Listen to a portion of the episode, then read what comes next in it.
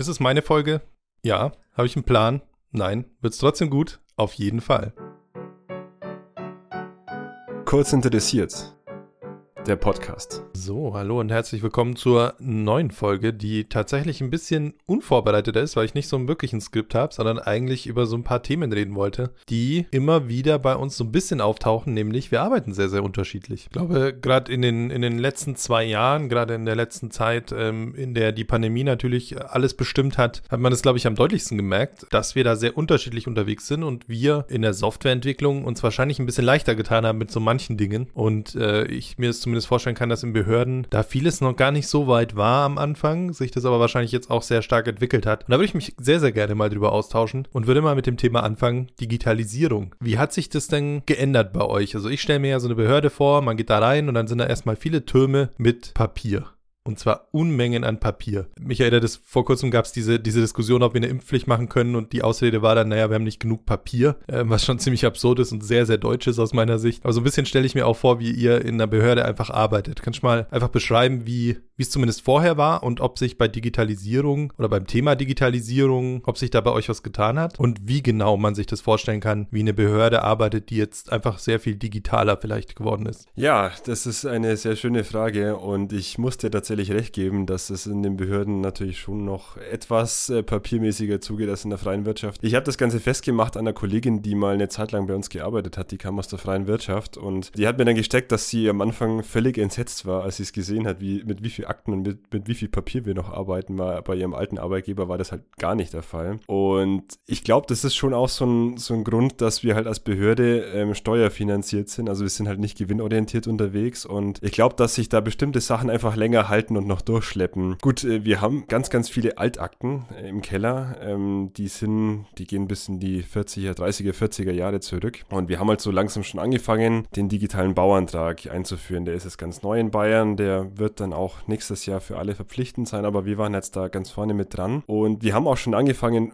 vor Lockdown und Co. Ähm, das ein bisschen zu forcieren. Aber dann war das der entscheidende Schub mit Corona, dass wir das dann auch äh, sehr effizient und schnell durchgezogen haben und es war, war auch gut. Und ich muss auch sagen, wir hatten das Glück, wir sind eines der moderneren Ämter. Wir konnten tatsächlich, äh, was sein musste, eben von äh, heute auf morgen, also binnen einer Woche, das ziemlich gut umstellen, weil wir haben eine fitte IT ähm, mit, mit Homeoffice. Aber es war trotzdem äh, eine der, der schlimmsten Wochen, die ich mitgemacht habe, da meine Abteilung mit in, in, ins Homeoffice zu versetzen. Aber wir konnten dann schon ein bisschen zugreifen auf Sachen, die wir schon, schon hatten. Also ja, mit, mit, den, mit den Möglichkeiten. Mussten natürlich aber auch, auch sehr improvisieren, da gebe ich zu. Ja, mal kurz eingehakt. Dieser digitale Bauantrag, wie war es denn vorher und wie sieht es denn jetzt wirklich konkret aus? Also vorher war es so, du konntest praktisch, wenn du einen Bauantrag gestellt hast, das ist jetzt immer noch möglich, konntest du den nur per Papier bei deiner Gemeinde, wo du wohnst, halt erstmal einreichen und dann schaut die Gemeinde sich das an, hat zwei Monate Zeit, gibt ein Votum ab, äh, leitet das dann ans Landratsamt weiter. Und das Landratsamt entscheidet dann über diese ja, Papierakte und du kriegst halt in Papier dann deine Baugenehmigung oder wenn es nicht genehmigungsfähig wird, es halt abgelehnt. Und jetzt ist es so, dass wir die Möglichkeit haben, also du musst dich wie bei Elster zum Beispiel, musst dich erstmal verifizieren mit der Bayern-ID und als Architekt und kannst dann eigentlich auch wie im Elster Steuerprogramm dich durchklicken über so, eine, so ein intelligentes Portal, das stellt uns der Freistaat zur Verfügung und dadurch dann zum Schluss dein, wenn du dich durchklickst über Multiple möglich, viele Auswahlmöglichkeiten, wirst du dann richtig durchgelust und dann kannst du digital deinen Antrag bei uns stellen. Das ploppt dann auf im Arbeitsprogramm als Arbeitsauftrag und dann findet bei uns die digitale Fachstellenbeteiligung statt. Das, das heißt, wir leiten den Antrag an die betroffenen Fachbehörden weiter, damit die dann auch digital ihre Stellungnahme abgeben. Und das, wir, wir sind aber noch nicht so weit, dass wir die Baugenehmigungen digital auch erteilen, also irgendwie über E-Mail oder über, über einen Stick, sondern da haben wir noch immer tatsächlich einen Medienbruch drin, dass wir das dann ausdrucken müssen müssen äh, bei einer Druckerei, weil da fehlt es noch an der Rechtsgrundlage. Aber ich glaube, das wird sich irgendwann auch mal ändern. Das heißt, von was reden wir da genau? Ich kann den jetzt digital einreichen, diesen Antrag. Wie viele Seiten Papier werden dann bis zur Genehmigung dann ungefähr tatsächlich gedruckt noch? Am Ende wird eigentlich nur noch gedruckt dein Bauantragsformular mit den Planzeichnungen, also was du halt dann, wie das halt dann aussieht, also die Ansichten, die Grundrisse und die Abstandsflächenpläne, Freiflächengestaltungspläne und so, das wird dann noch gedruckt, da kommt dann noch ein Amtsstempel drauf. Und dann äh, kriegst du das eigentlich dann zugestellt. Und spart aber tatsächlich sehr viel Papier, weil sonst in der normalen Akte wäre halt eigentlich so dieser ganze E-Mail-Verkehr, den du halt hast, mit Rückfragen, was der Sachbearbeiter halt noch hat, oder mit anderen behördlichen Stellungnahmen, die halt immer dann auch per E-Mail reinkommen. Die hat man halt in so einem Beiheft noch mit, mit dabei. Und das fällt weg. Ja, das ist äh, komplett digital in der E-Akte. Und ähm, da kannst du dann in manche Sachen auch sogar als Bürger Einsicht nehmen mittlerweile. Da sind wir schon sehr weit, aber die Entwicklung ist noch nicht so lange. Also das gibt es erst seit, seit ziemlich kurzer Zeit. Und ich glaube, das ist das, was die Leute, die in der Wirtschaft arbeiten, immer entsetzt, wie lang so eine Verwaltung eigentlich braucht, um mal auf einen ordentlichen Stand zu kommen. Und äh, wir haben tatsächlich auch noch Kollegen, ältere Kollegen, die noch sehr darauf pochen, dass wir mit Papier arbeiten und die natürlich dann manchmal auch frotzeln. Wenn die Jungen mal was nicht finden, dann ziehen sie es in Papier raus und dann freuen sie sich immer noch. Aber das ist ein Kulturwandel, das kannst du natürlich auch bei uns nicht aufhalten. Also auch Behördenkommunikation mit, auch mit den Gerichten ist jetzt verpflichtend digital, aber auch erst seit ein paar Monaten. Das heißt aber, ihr seid da schon sehr viel weiter, als man sich das vielleicht so vorstellt. Also ich, also mein, mein sehr naive Vorstellung ist ja immer noch das, was ich selber mal, als ich Gerichte besucht habe von meinem äh, Wirtschafts- und Rechts-LK, dass da wirklich ganze, ganze Aktenberge da angekarrt werden. Deswegen verbinde ich Jura immer so mit riesen Aktenbergen und, und das heißt, bei euch ist es aber nicht mehr wirklich so. Oder betrifft es jetzt gerade nur dieses, dieses, diesen Bauantrag? Also es ist im Moment so, dass sich sehr, sehr viel tut. Als ich angefangen habe mit meiner Arbeit habe ich erstmal als Richter meinen Aktenbestand bekommen und durfte den mal schön mit einem Rollwegelchen, ähm, der voll bepackt war mit dicken Papierakten in mein Büro bringen, um das mal anzuschauen und mir Übersicht zu verschaffen. Aber jetzt ist es so, dass der Gesetzgeber das sogenannte Online-Zugangsgesetz schon länger halt forciert und da steht drin, dass eigentlich die meisten Verwaltungsleistungen digital angeboten werden können. Das werden die Behörden aber nicht schaffen. Ja, bis Ende dieses Jahres müsstest du eigentlich fast alles digital anbieten können. Aber so am Horizont schimmert jetzt das schon auf, dieser Druck. Und ähm, da arbeiten wir uns gerade ein ganzes Stück nach vorne und da war Corona tatsächlich auch ein Schub. Ich glaube, wenn wir Corona nicht gehabt hätten, dann wird es doch noch ein bisschen gemütlicher zugehen. Aber das war jetzt halt so der letzte Weckruf für die Digitalisierung auch in der Verwaltung. Wir sind aber immer noch, ich sag's ganz offen, immer noch sehr papiergebunden unterwegs. Es hat sich aber schon viel getan. Also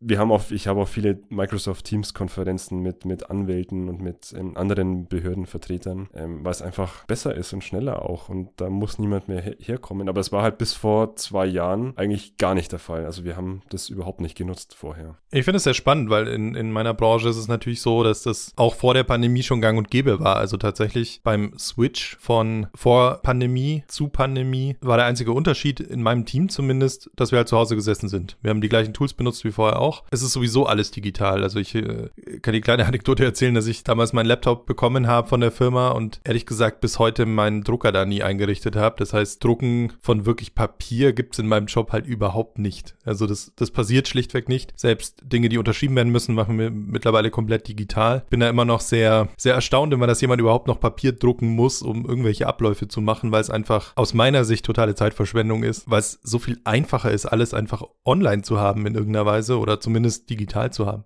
Was mich jetzt interessiert, stört es dich eigentlich gar nicht, wenn du gar kein Papier mehr in Händen hältst und wenn du jetzt eigentlich den lieben langen Tag nur im Homeoffice sitzt. Also mir würde da irgendwie was Haptisches und was Soziales abgehen. Also das hat zwei, zwei Komponenten, denke ich. Also zum Thema haptische Dinge in der Hand haben, ja, das stört mich tatsächlich null. Also ich bin, glaube ich, grundsätzlich in meiner ganzen Ausbildung schon nicht so aufgewachsen, dass wir super viel Papier brauchen, um irgendwelche Dinge zu tun. Also das war eigentlich, gerade als Softwareentwickler ist es halt, man ist es halt gewohnt, auf einen Bildschirm zu starren und Dinge da rein zu tippen und sowieso immer zwei bis drei Bildschirme zu haben und an einem Bildschirm eben Code zu schreiben, an den anderen Bildschirmen immer irgendwelche Dokumente offen zu haben und äh, die schnell durchsuchbar zu haben. Also das ist gerade so eine Sache. Man hat ja oft mit, mit irgendwelchen Spezifikationen zu tun oder mit irgendwelchen Dokumentationen, die man einfach durchsuchen will. Und ich kann mir einfach beim besten Willen nicht vorstellen, mit größeren Papiermengen zu arbeiten, die ich einfach nicht durchsuchen kann. Das wäre für mich was sehr Neues und, und das will ich ehrlich gesagt auch gar nicht haben, weil ich will ja schnell meine Informationen finden. Da Deswegen wundert es mich oft, wie man halt mit großen Papiermengen wirklich arbeiten kann. Dann natürlich im Homeoffice sitzen, das ist eine ganz andere Sache. Also es ist einerseits so, dass wir total gut arbeitsfähig sind in der Softwarewelt, weil es halt alle möglichen Tools gibt, alle möglichen, ja, Unterstützungen für Teams, die einfach remote arbeiten. Kann auch sein, dass ein Mitarbeiter einfach mal ganz woanders ist, auf irgendeiner Baustelle und wir können trotzdem ganz normal weiterarbeiten. Was natürlich dann schon fehlt, und das ist vielleicht so eine, so eine Sache als Führungskraft, die gerade als Führungskraft eben sehr, sehr schwierig ist, die Leute eben nicht direkt vor sich zu haben und da geht natürlich schon so ein gewisses, so eine gewisse Bindung verloren, die man einfach auch zu seinen Mitarbeitern hat. Also ich bin schon jemand, der sehr, sehr gerne dann im Büro mit einem Kollegen einfach mal einen Kaffee trinken geht und sich über Gott und die Welt austauscht. Das geht tatsächlich sehr verloren ähm, im Homeoffice und es ist mir auch zunehmend schwerer gefallen als, als Führungskraft, auch in der Führung, diese Verbindung einfach zu verlieren, weil man natürlich sehr viel mit, mit zwischenmenschlichen Be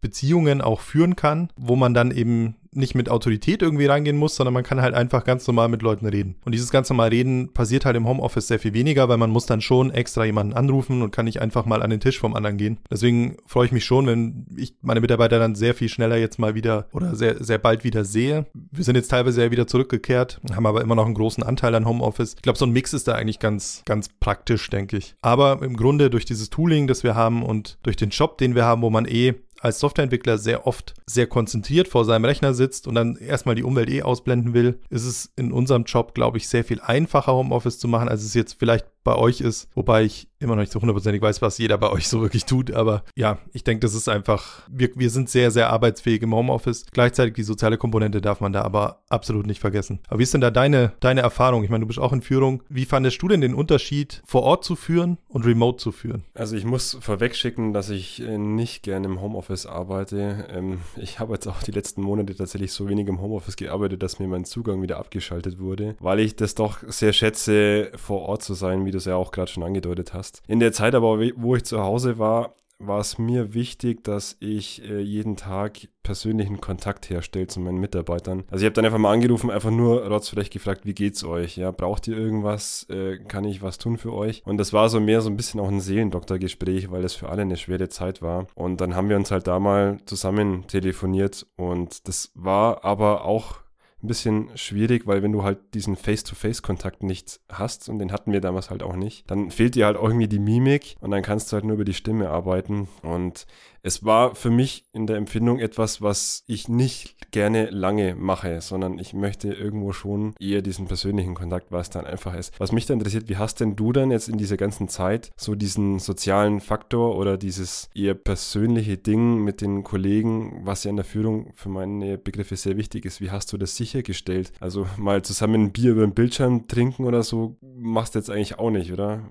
Ja, witzigerweise doch tatsächlich äh, tun wir das. Es gibt tatsächlich äh, bei uns freitags äh, ein, ein Meeting, das wir auf einen Drink mit nennen und tatsächlich trifft man sich einfach und jeder hat, macht sich ein Bier auf oder, oder irgendwas anderes, natürlich alkoholfrei, wenn wir im Dienst sind. Aber klar, solche Sachen macht man auf jeden Fall. Oder man macht eben eine digitale Kaffeepause zusammen. Das heißt, jeder geht sich einen Kaffee machen und man setzt sich einfach zusammen und, und quatscht ganz bewusst über Themen, die nicht direkt mit dem Job zu tun haben. Aber so diese Bindung im Team geht auch deshalb schon nicht so verloren, weil weil wir natürlich Prozesse fahren, die auf viel Austausch ausgelegt sind. Also wir werden bestimmt mal in einer anderen Folge noch auf agiles Arbeiten eingehen und gerade da auf Scrum. Aber eine Sache äh, da vorweg, da gibt es halt eben so tägliche Meetings, die man sowieso immer macht. Das heißt, wir haben jeden Tag ein 15-Minuten-Meeting, wo man sich austauscht, was man gerade tut, ob man auf Probleme gestoßen ist und was man jetzt noch als nächstes plant zu tun. Das heißt, wir hören uns und sehen uns sowieso jeden Tag im Normalfall. Das ist mal das eine, so dass man so eine gewisse Teambindung da eh reinkriegt. Untereinander bei den Mitarbeitern ist es einfach so, dass bei mir im Team das durchaus sehr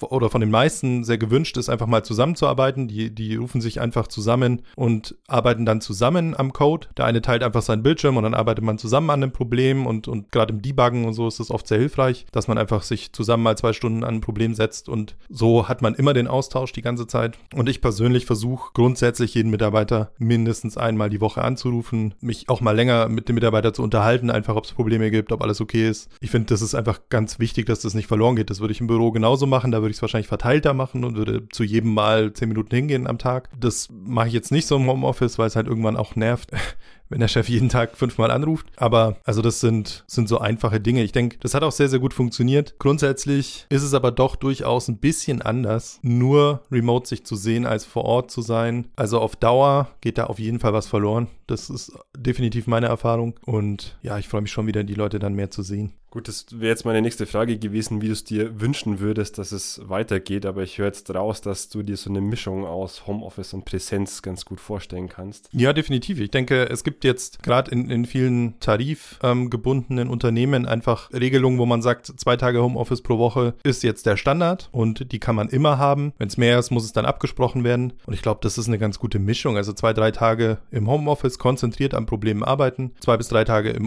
im Office dann eben zu sein, je nachdem.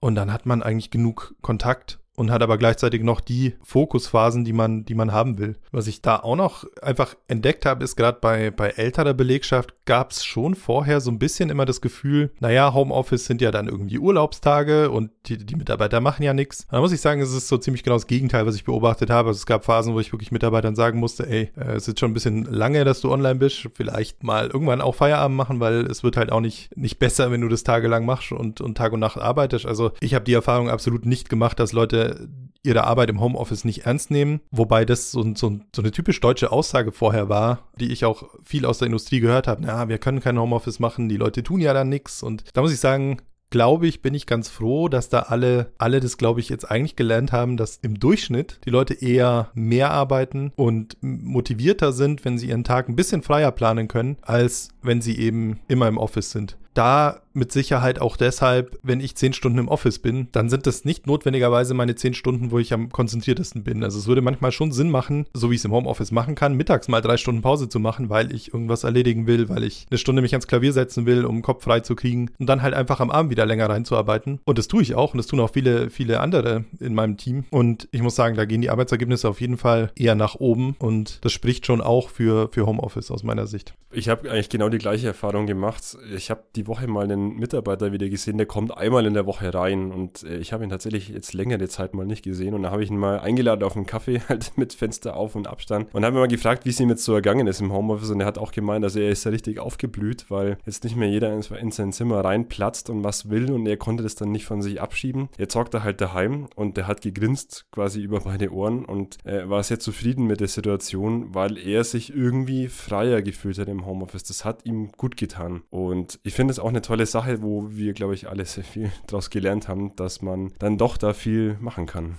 Eine Sache, die mir aufgefallen ist, ist, dass sich die Meetingkultur ein bisschen verändert hat. Ohne, ohne jetzt vorwegzunehmen, was sich da verändert hat, würde ich dich mal gerne fragen, wie, wie ist es denn bei euch? Hat sich durch Homeoffice in irgendeiner Weise verändert, wie ihr Meetings macht oder wie die Meetings geplant werden? Ja, wir haben tatsächlich ähm, so Misch-Meetings auch mal eingeführt. Das heißt, ich klappe einfach mal mein, ich nehme meinen Laptop mit, äh, schalte Teams an und stelle den Laptop so einfach auf den Tisch mit dazu, wenn halt einer mal nicht da ist. Und dann hockt er ganz normal halt digital mit am Tisch und wir reden dann zusammen. Also wo vorher vielleicht mal vier Personen im Raum waren, sind es halt dann noch zwei oder drei und einer hockt mit dazu. Oder wir machen alles komplett digital, weil wir einfach gerade Bock drauf haben. Einer teilt seinen Bildschirm, wir schauen uns irgendwelche Luftbilder an. Super, ja. Und wenn wir mal eine größere Runde haben, dann machen wir es manchmal schon auch noch in Präsenz. Aber was sehr auffällig ist, dass meistens irgendeiner immer noch digital zugeschalten ist. Und das Schöne ist, der spart sich dann auch die Fahrzeit und Fahrtkosten. Aber gibt es bei euch einen Unterschied? Werden seit der Remote-Arbeit mehr Meetings gemacht oder weniger? Oder, oder gibt es eine Einschätzung von dir? Also ich würde tatsächlich auch sagen, es ist ein Ticken mehr geworden, weil es einfacher geworden ist, sich digital zusammenzuschalten. Du knallst halt einfach mal einen Outlook-Termin raus und dann sind die Leute halt einfach da, weil sie müssen nur auf Teilnehmen klicken und da kannst du dich schon ziemlich easy abstimmen. Also es ist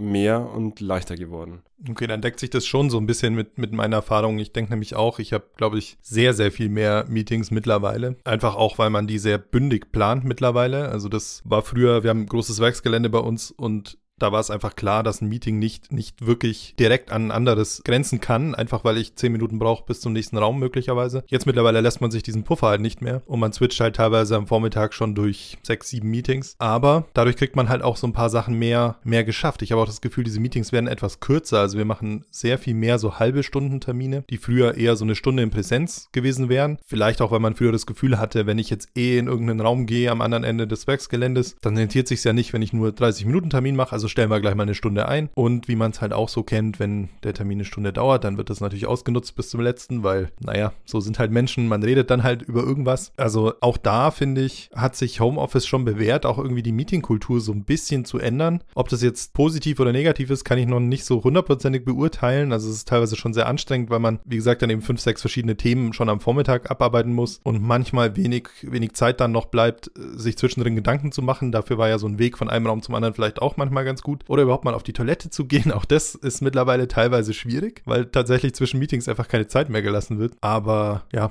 Das ist so meine Erfahrung mit, mit Meetings. Das äh, wollte ich nur mal wissen, ob es bei euch ähnlich ist, aber anscheinend äh, ist es wahrscheinlich dann überall sehr, sehr ähnlich, denke ich. Genau, also bei uns auch so mein Eindruck war, dass die Leute etwas sachlicher in den Meetings äh, sind, weil man redet halt immer nur über ein Thema, es spricht auch immer nur einer, also du hast eine etwas kontrolliertere Umgebung. Aber auf der anderen Seite fehlt so dieses auch mal was rauslassen, ja. Also, dass jemand mal kommt und mal richtig vom Leder zieht, das macht er irgendwie im Homeoffice nicht. Das würde ihm aber vielleicht mal gut tun, weil wenn er mal seinen Frust raus hat, dann ist, sind die Leute meistens äh, kompromissbereiter und es äh, verstärkt halt auch so die bestehenden Meinungen manchmal schon. Aber es ist eine zweischneidige Sache. Ich glaube, man sollte immer selber entscheiden, was jetzt in dem Fall besser ist, ob Präsenz oder ob ähm, online. Aber ich glaube, einig sind wir uns, dass es keinen Weg mehr zurückgeben wird.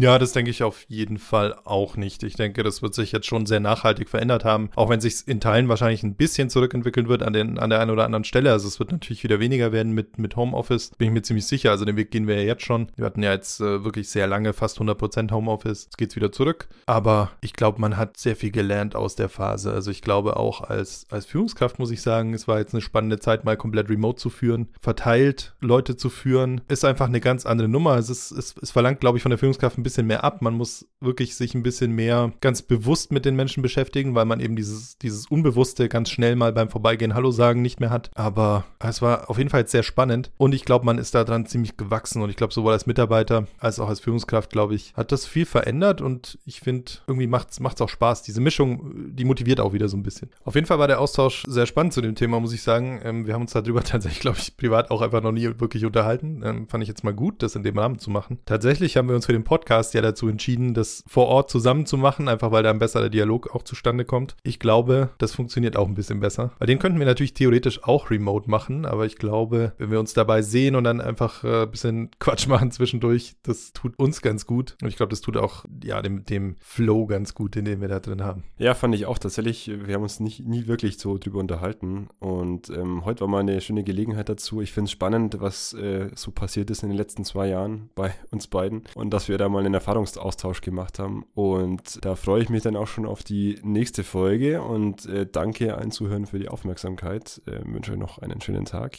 und äh, vielen Dank fürs Zuhören. Bis zum nächsten Mal. Ciao.